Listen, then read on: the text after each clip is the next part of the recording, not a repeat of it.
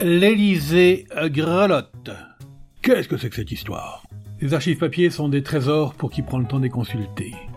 Bonjour, je suis Denis Dupont et je m'égare avec délice dans les anciens numéros de l'Indépendant. Suivez-moi avec le podcast, je vous parle d'un temps. Nous apprenons donc, en octobre 1974, que l'Élysée grelotte, comme si l'histoire devait bégayer. Valéry Giscard d'Estaing et ses invités du jour, le Premier ministre Jacques Chirac, le ministre de l'Intérieur Michel Poniatowski et l'ancien conseiller de Georges Pompidou Pierre Juillet, ont dû abandonner la salle à manger des appartements modernes où était prévu le déjeuner qui les a réunis. Pourquoi? Il y faisait que 14 degrés.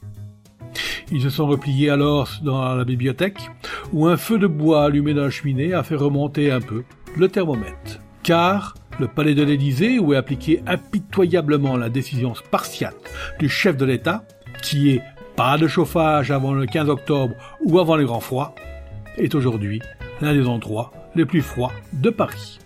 Le chef de l'État a, selon de bonnes sources, fait deux recommandations.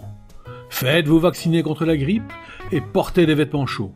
Si, délaissant la classique chemise et la cravate, vous arrivez en pull vert à col roulé, il ne vous sera pas tenu rigueur, bien au contraire.